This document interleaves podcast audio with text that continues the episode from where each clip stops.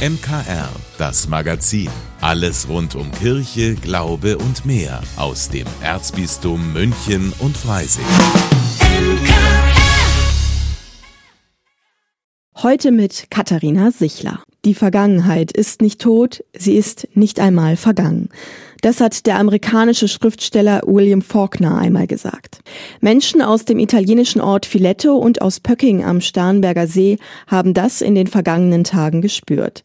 Sie haben sich miteinander an ein Kriegsverbrechen erinnert, an dem ein Weihbischof beteiligt war.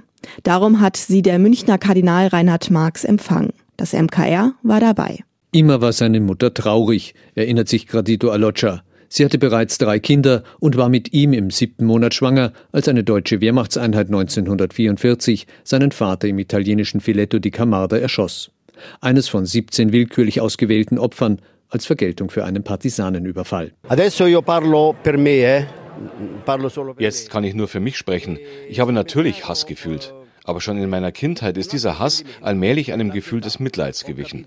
Einem Mitleid für alle, die einen Krieg mitmachen müssen auch mit denen, die in einem Krieg etwas Böses getan haben. Seit Jahrzehnten ist bekannt, dass der spätere Münchner Weihbischof Matthias Defrecker als Offizier den Befehl für dieses Kriegsverbrechen ausführte. Die Gerichte stellten die Verfahren gegen den Geistlichen ein, der sich auf einen Befehlsnotstand berief. Gegenüber von Gradita Alocha sitzt der Münchner Kardinal Reinhard Marx und hört ihm aufmerksam zu. Er hat den 78-Jährigen mit einer Delegation aus Filetto empfangen und sich viele Fragen über den 1995 verstorbenen Defrecker gestellt. Kann man äh, im Rückblick auf das, was geschehen ist, nicht doch erwarten, dass man dann stärker die Opfer in den Blick nimmt, stärker auch sagt, das war Schuld, das war im Grunde ein Kriegsverbrechen. Da fragen wir schon, hätte das nicht passieren müssen. Weihbischof Defrecker hat nie um Verzeihung gebeten, nie eine persönliche Verantwortung für das Massaker übernommen. Das Erzbistum München und Freising überreichte während seines Prozesses eine größere Geldspende in Filetto. Das mutet heute zwiespältig an, weil sie als versuchte Zeugenbeeinflussung gedeutet werden kann. Nachdem die Gerichtsakten geschlossen waren, kümmerte sich niemand mehr um das Abrutzendorf.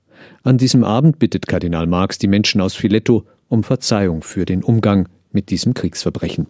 Und das ist mir heute bei der Begegnung auch deutlich geworden, was möglich ist, wenn man hinschaut, ehrlich ist, um Verzeihung bittet und deutlich macht, wo haben wir Schuld auch äh, feststellen müssen und wie können wir gemeinsam in die Zukunft gehen.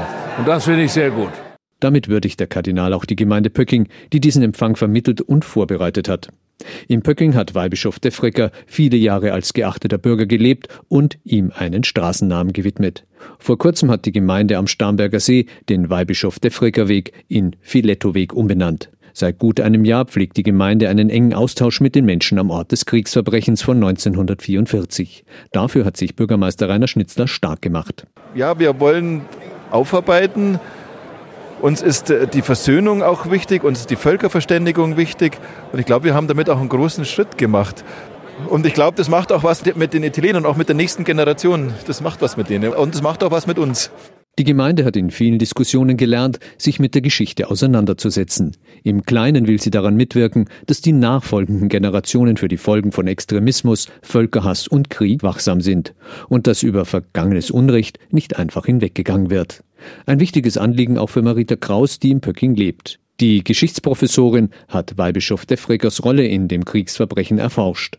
Die Begegnungen mit den Menschen in Filetto hat sie mit angestoßen. Sie sollen fortgesetzt werden. 2024 jährt sich das Kriegsverbrechen zum 80. Mal. Da werden wir sicherlich uns wieder äh, einbringen und ich denke, das soll wirklich der Anfang sein eines Miteinanders und wir sind besonders glücklich, dass die jungen Leute dabei sind, weil das ist natürlich auch die nächste Generation, die damit hineinsozialisiert wird. Also insofern ein wichtiger Anfang. Gradito Aloccia haben schon die ersten Besuche froh gemacht. Ihm zeigen sie, dass die Pöckinger Verantwortung für die Geschichte ihres Mitbürgers Matthias Defrecker übernehmen und nicht in der Versenkung verschwinden lassen wollen. Per me eh, significa una riconciliazione. Für mich bedeutet der jetzige Besuch in erster Linie eine Versöhnung. Es war sehr gut, was Kardinal Marx gesagt hat und ihn zu treffen. Wir haben Freundschaft mit Deutschen geschlossen. Es ist für die Menschen aus Filetto gut, sich zu versöhnen. Es ist gut für alle. Eine Versöhnung, die sich der kleine Gradito Aloccia mit seiner traurigen Mama vor 70 Jahren nicht hätte vorstellen können. Alois Bierl für das MKR. Perfektionisten haben kein gutes Image, auch wenn sie viel leisten, denn sie wollen immer alles hundertprozentig gut machen. Meine Kollegin Gabi Hafner wollte wissen, wie viel Stress dieser hohe Anspruch bringt und wie Perfektionisten lernen können, auch loszulassen. Perfektionismus, das Thema der neuen Folge ihres Podcasts Einfach Leben. Hallo Gabi. Gabi, das ist doch eigentlich was Gutes, wenn jemand seine Aufgaben pünktlich und perfekt erfüllt, oder? Ja, Katharina, ich habe mich gefragt, ob Perfektionismus vielleicht zu negativ bewertet wird. Das sind ja Menschen, die was wollen und viel Energie in ihre Ziele stecken. Da war ich ehrlich gespannt, wie Sibylle Löw das sehen würde, meine Gesprächspartnerin in dieser Folge. Sie ist erfahrene Therapeutin und Leiterin der Münchner Insel. Perfektionismus eher nervig oder nützlich? Und dazu sagt sie, naja, also ich denke, es ist dieser Ticken zu viel. Und natürlich macht es einen großen Unterschied, ob ich selber bin oder ob ich davon betroffen bin durch andere und sicherlich auch noch, ob ich Erwachsener oder Kind bin. Ich glaube nicht, dass ein Mensch und schon gar nicht ein Kind von sich aus irgendwie sagt, ui, ja, super toll, ich will alles perfekt machen. Gibt es eigentlich was, das Perfektionisten nicht können? Naja, niemand ist perfekt und da gibt's wirklich einiges. Mit Fehlern umgehen zum Beispiel, da sind solche Menschen sehr unentspannt und daran kann man sie auch ein bisschen erkennen. Dann kann man auch schlechter eben mit mal einem Scheitern umgehen und sagen, das kann ich nicht oder das überfordert mich oder das ist irgendwie zu viel, ich gebe mein Bestes, aber mehr ist dann irgendwie auch nicht drin. Ja, du hast ja eben schon gesagt, du wolltest herausfinden, ob Perfektionismus auch gute Seiten hat. Wie steht's denn jetzt damit? Ja, also diese Einstellung, die führt schon dazu, dass man alles gibt für die Familie oder für den Job. Man möchte wirklich was erreichen, was verändern. Perfektionisten haben erstmal ein hohes Arbeitsethos, etwas sehr gut zu machen. Sie sind in der Regel sehr strukturiert, sie sind sehr schnell. Schon auch bewundernswert. Ja, irgendwie schon, aber letztlich ist der Preis sehr hoch. Irgendwann kommt unweigerlich die Quittung für das immer ein bisschen mehr als nötig machen. Das ist die Erfahrung von Sibylle Löw. Die, die den Perfektionismus ausüben oder die ihn als Anspruch an sich selber haben, ich denke, die kommen unweigerlich, ob in ihrer Arbeitssituation oder auch im privaten Kontext, kommen an Grenzen, also an ihre körperlichen, psychischen, physischen Grenzen. Und dann wird es unweigerlich, wird Druck und Leidensdruck entstehen. Also sind Perfektionisten tatsächlich gefährdet von Burnout? Absolut. Wie können Sie denn da jetzt rechtzeitig gegensteuern? Also in Kurzfassung mehr Gewicht auf das legen, was Spaß macht und weniger die To-Do-Liste im Kopf haben. Das ist natürlich ein Weg, kein Schalter, den man einfach umlegen kann. Jedenfalls wird Ihnen hinterher klar sein, ob Sie eher dazugehören zu den Perfektionisten.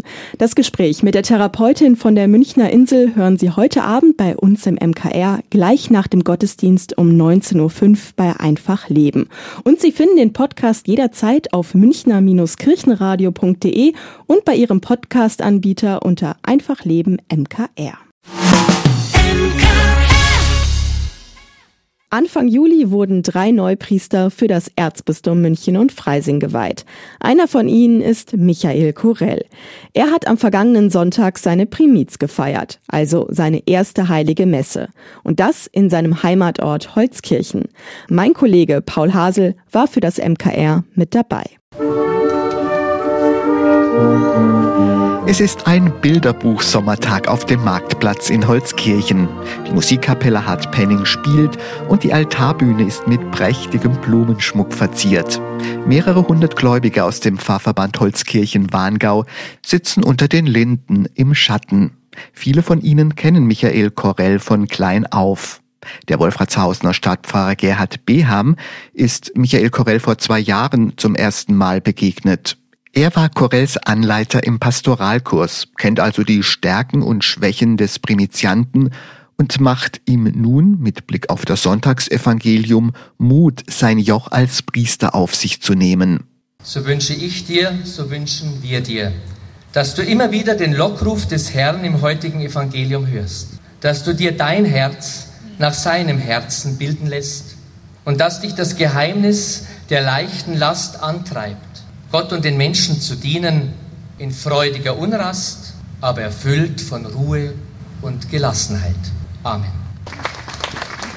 Mit der Primiz endet für Michael Korell ein langer Berufungsweg. Er ist 38 Jahre alt und hat schon ein bewegtes Leben hinter sich. Jetzt als Priester scheint er angekommen zu sein. Ohne die Menschen, die ihn auf diesem Weg begleitet haben, hätte er das wohl nicht geschafft. Mein allererster Dank geht meiner Mama, meinem Bruder Christian, meiner Schwester Heike. Auch unserem Vater Karl Kurell gilt ein Dank, der leider nicht mehr unter uns ist. Und besonders auch meiner Oma Erna Wulfers, manche wird sie noch kennen, die mir gezeigt hat, dass wir Gott grundsätzlich vertrauen können und wie schön Liturgie ist. Unter den Gästen, die am Altar die Primiz mitfeiern, befindet sich auch der frühere Pfarrer von Holzkirchen, Walter Waldschütz. Auch er ist mit Michael Korell den Weg zum Priestertum gegangen, auch wenn es nicht immer einfach war. Dann danke ich besonders auch dir, lieber Walter, für deine väterliche Freundschaft über so viele Jahre und Jahrzehnte inzwischen. Ich danke dir auch für jeden Streit und jede Umarmung hinterher. Gut zwei Stunden dauert die Primiz auf dem Marktplatz. Als Michael Korell den Primizsegen spendet, ist er noch sichtlich angespannt. Nach der Messe fällt die ganze Last von ihm. Ich bin sehr erleichtert und gelöst und voller innerer Freude, weil ja die Vorbereitungszeit auf diesen Tag, sie war lange, aber sie war gut und notwendig und jetzt ist einfach nur eine große innerliche Freude in mir da. Primizen sind selten geworden in Oberbayern, weil immer weniger Männer Priester werden wollen. Michael Korell rät allen, die sich überlegen, Priester zu werden, es einfach auszuprobieren. Also mein Tipp wäre, traut euch einfach mal. Nicht jeder, der ins Priesterseminar eintritt, muss auch Priester werden. Es dient ja auch zur Berufungsklärung und mal schauen, vielleicht ist das nichts für mich und wenn ich nach einem Jahr wieder ausziehe, ist es auch in Ordnung. Traut euch. Michael Korell hat sich getraut und genießt nun den restlichen Primiztag mit der Festgemeinschaft. Die Kraft und Zuversicht, die er aus seiner Primiz mitnimmt, kann er gut gebrauchen. Für ihn geht es ab September nämlich in Freising weiter. Dort wird er als Kaplan dabei helfen, dass aus den Pfarreien eine lebendige Stadtkirche wird. Aus Holzkirchen Paul Hasel für das MKR. Unser Lesetipp in dieser Woche ist eine Zeitreise in das dunkelste Kapitel der jüngeren Geschichte in Europa. Die französische Autorin begibt sich auf Spurensuche in ihrer jüdischen Familiengeschichte. Münchner Kirchenradio Literatur Heute habe ich einen Bestseller aus Frankreich mitgebracht die Postkarte von Anne Berest, ein Buch, bei dessen Lektüre ich oft tief durchatmen und mich an manchen Stellen sogar überwinden musste, weiterzulesen. Aber dann hat mich der Roman emotional wieder zusammengesetzt und Hoffnung aufblitzen lassen. Die Postkarte ist die Geschichte ihrer jüdischen Verwandtschaft mütterlicherseits, die Familie Rabinowitsch stammte aus Russland und ließ sich nach einer Odyssee durch verschiedene Länder in Paris nieder. Doch kaum hatten sie sich so etwas wie Heimat geschaffen, marschierten die Nazis und mit ihnen der Tod in Frankreich ein. Einzig Miriam, Anberests Großmutter, entkam der Verfolgung und ihre Lebenslinie ist der einzige Faden, dem An bei der Erforschung dessen, was mit ihren Vorfahren passiert ist, folgen kann. Ihre Reise in die Vergangenheit beginnt mit einer mysteriösen Postkarte. Die Handlung im Januar 2003 flattert eine seltsame Ansichtskarte in den Briefkasten von Anne Berests Elternhaus. Vorne eine Ansicht von Paris. Hinten außer der Adresse nur vier Namen. Emma, Ephraim, Noemi, Jacques. Es sind die Namen der engsten Angehörigen ihrer Mutter, die in Auschwitz vergast wurden. Nur Miriam, Ans Großmutter, überlebte versteckt den Holocaust. Ihre Mutter verräumt die Karte. Lange genug haben die Nachforschungen über das Schicksal ihrer Familie ihr Leben bestimmt. Als Anberests kleine Tochter in der Schule eine antisemitische Bemerkung hinnehmen muss und ihr jüdischer Freundeskreis zunehmend Anfeindungen infolge des politischen Wandels in Frankreich feststellt und sogar ans Auswandern denkt, kommt an die mysteriöse Postkarte wieder in den Sinn. Sie bittet ihre Mutter, sie bei der Spurensuche nach den vier Verwandten und dem Absender der Karten zu helfen, doch diese blockt zunächst ab. Ann lässt nicht locker, engagiert einen Privatdetektiv und einen Graphologen, und schließlich kann sie Lelia dazu bewegen, ihr zu erzählen, was sie weiß. Stück für Stück kommen sie den vier Menschen näher und können schließlich ihren Weg bis in die Gaskammern zurückverfolgen. Für wen? Anne Berest beschreibt in ihrem Roman, dass sie sich als Jüdin in Frankreich nicht immer sicher fühlt und wie die politischen Entwicklungen in Westeuropa Erinnerungen an schlimmste Zeiten des 20. Jahrhunderts wachrufen. Insofern ist ihr Buch eine Mahnung, schon allerkleinsten Anflügen von Antisemitismus entgegenzuwirken. Die Postkarte ist nicht nur ein historischer Roman, sondern auch eine Erinnerung an unsere Verantwortung für ein Niemals wieder. Die famose Erzählkunst der Autorin, der geniale Aufbau des Romans, die vielschichtige Herangehensweise und vor allem die innige Zuneigung für ihre ermordeten Angehörigen, die in jeder Szene spürbar ist, sorgen rasch für eine emotionale Bindung mit Leser und Leserin. Ich werde dieses wundervolle und wichtige Buch so vielen Menschen wie möglich empfehlen, auch wenn ich nach der Lektüre eine Lesepause zum Reflektieren und Verarbeiten brauchte. Fakten zum Buch. Die Postkarte ist der erste Roman der Französin Anne Berest, steht in Frankreich seit seinem Erscheinen vor zwei Jahren auf den Bestsellerlisten und war für alle wichtigen Literaturpreise nominiert. Die deutsche Fassung umfasst 535 Seiten, ist im Berlin Verlag erschienen und wurde von Amelie Thomas und Michaela Mesner übersetzt. Zum Preis von 28 Euro können Sie den Roman in der Buchhandlung Michaelsbund in München kaufen oder online bestellen auf michaelsbund.de. Vielen Dank, dass Sie sich unseren Podcast MKR, das Magazin des Münchner Kirchenradios, angehört haben. Wir freuen uns, wenn Sie unseren Podcast abonnieren und in der Podcast-App Ihrer Wahl bewerten. Am liebsten natürlich mit fünf Sternen.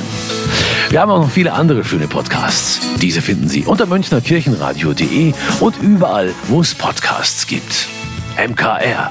Wir machen Ihren Podcast. MKR. Mehr Tiefgang für den Süden.